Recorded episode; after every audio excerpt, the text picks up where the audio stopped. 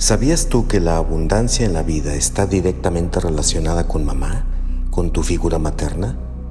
Desde el punto de vista sistémico transgeneracional, mamá es la representante de la abundancia, es la representante del tener. Así que el día de hoy quiero compartir contigo un pequeño tema que seguramente será de gran interés en tu vida cotidiana, porque a quién de nosotros no le interesa la abundancia, ¿quién de nosotros no quiere ser más abundante y próspero en todas las áreas de la vida? Estoy seguro que tú también quieres saber cómo ser abundante en esta vida. ¿Te has preguntado alguna vez a qué se debe que trabajas y trabajas y trabajas y te esfuerzas y simple y sencillamente no logras llegar a ese nivel de abundancia en tu vida? ¿Por qué siempre estás endeudada, endeudado, siempre viviendo al límite? No es mala suerte, no es maldición, no es castigo divino, mucho menos. Quizá lo que te está sucediendo es que tienes cosas pendientes que arreglar con mamá. Así que abordemos este tema tan interesante que seguramente seguramente lo vas a aplicar en tu vida para poder comenzar a desbloquear la abundancia. Todo ser humano, a lo largo de su trayectoria de vida, más tarde o más temprano, se ha atrevido a juzgar, a criticar, a señalar a mamá y a papá. Porque simple y sencillamente son los que nos dieron la vida y son los que más han convivido con nosotros, o en teoría así debería de ser. Son los que nos formaron, los que nos educaron, directa o indirectamente nos han transmitido creencias, costumbres y tradiciones. De tal suerte, somos lo que ellos nos han legado, nos han transmitido, directa o indirectamente. Y lo que han hecho es lo mejor que han podido hacer con lo que tenían y en las circunstancias en las cuales se encontraban. A pesar de que sabemos eso, estoy seguro que tú, así como yo y como cualquier otra persona, en tu adolescencia, en tu juventud temprana, criticaste a mamá, criticaste a papá, los juzgaste, les reclamaste, les reprochaste, les dijiste que por su culpa no habías tenido tal cosa en la vida, te había faltado esto, te había faltado aquello, eres así, eres así. Y desgraciadamente puede ser que no solamente en la adolescencia y en la primera juventud, puede ser que todavía estés arrastrando con muchas cosas, con viejas rencillas, resentimientos, rencores y hasta odios con papá y con mamá. Recientemente he escuchado en mis redes sociales que me dicen, Pepe Chuy, ¿por qué te atreves a decir que hay que honrar a papá y a mamá? Si fueron muy malos, si fueron crueles, si me abandonaron, si me pegaron, si me hicieron infinidad de cosas, ¿cómo te atreves a decirme que los tengo que honrar?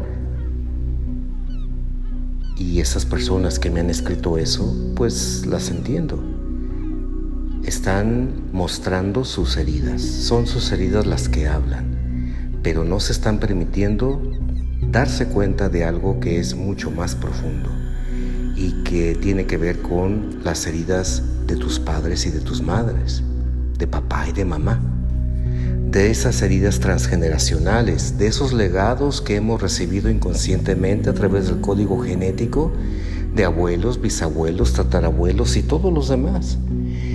Puedes imaginar la gran cantidad de abusos, violaciones, estafas, robos, asesinatos, secretos, quiebras, dilapaciones y tantas y tantas cosas que han sucedido en tu linaje.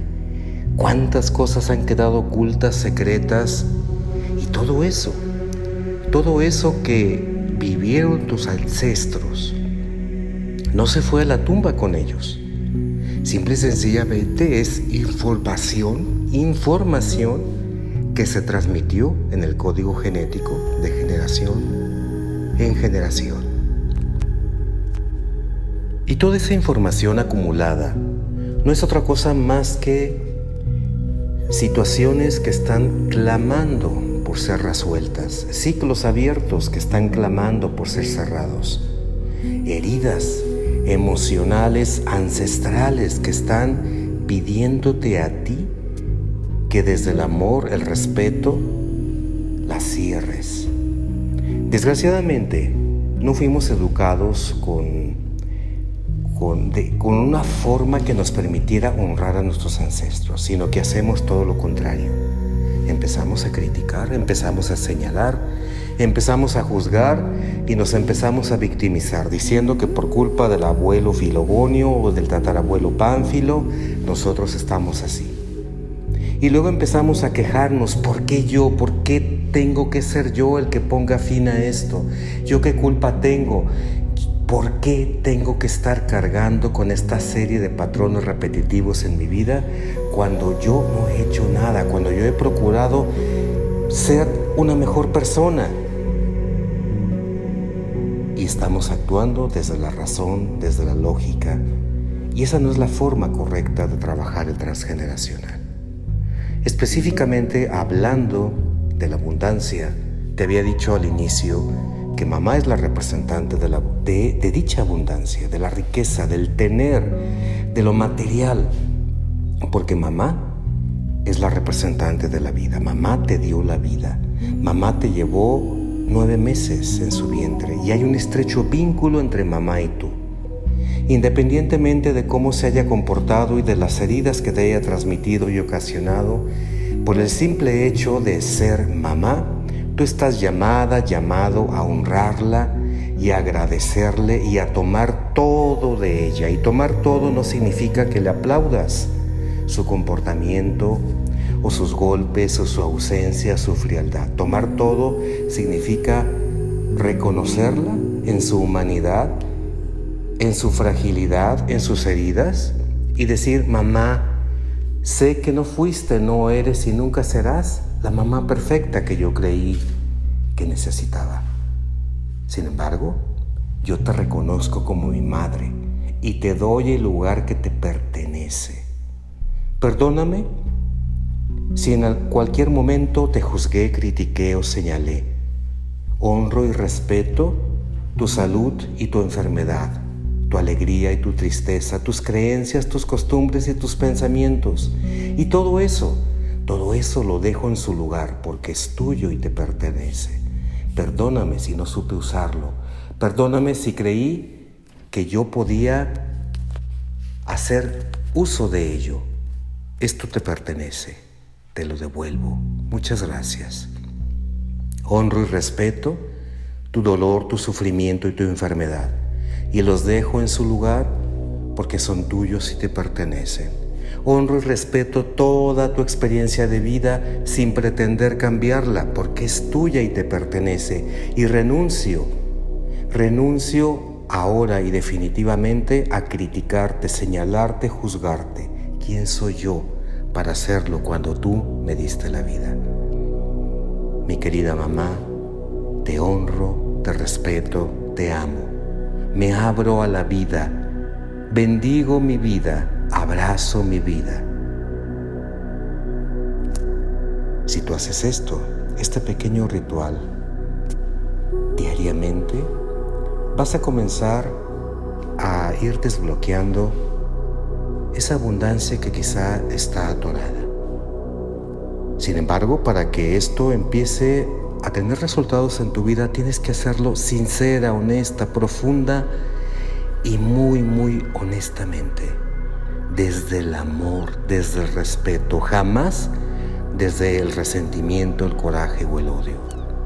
Si tú crees que aún hay resentimiento hacia mamá, pide ayuda. Pide ayuda para que sanes esas heridas emocionales y puedas posteriormente abrirte a la abundancia. Si te interesa, tener participación en mi programa de acompañamiento de 40 días de sanación transgeneracional, mándame un inbox y te diré cómo te puedes postular a mi programa. Soy Jesús Moreno y te agradezco el favor de tu atención.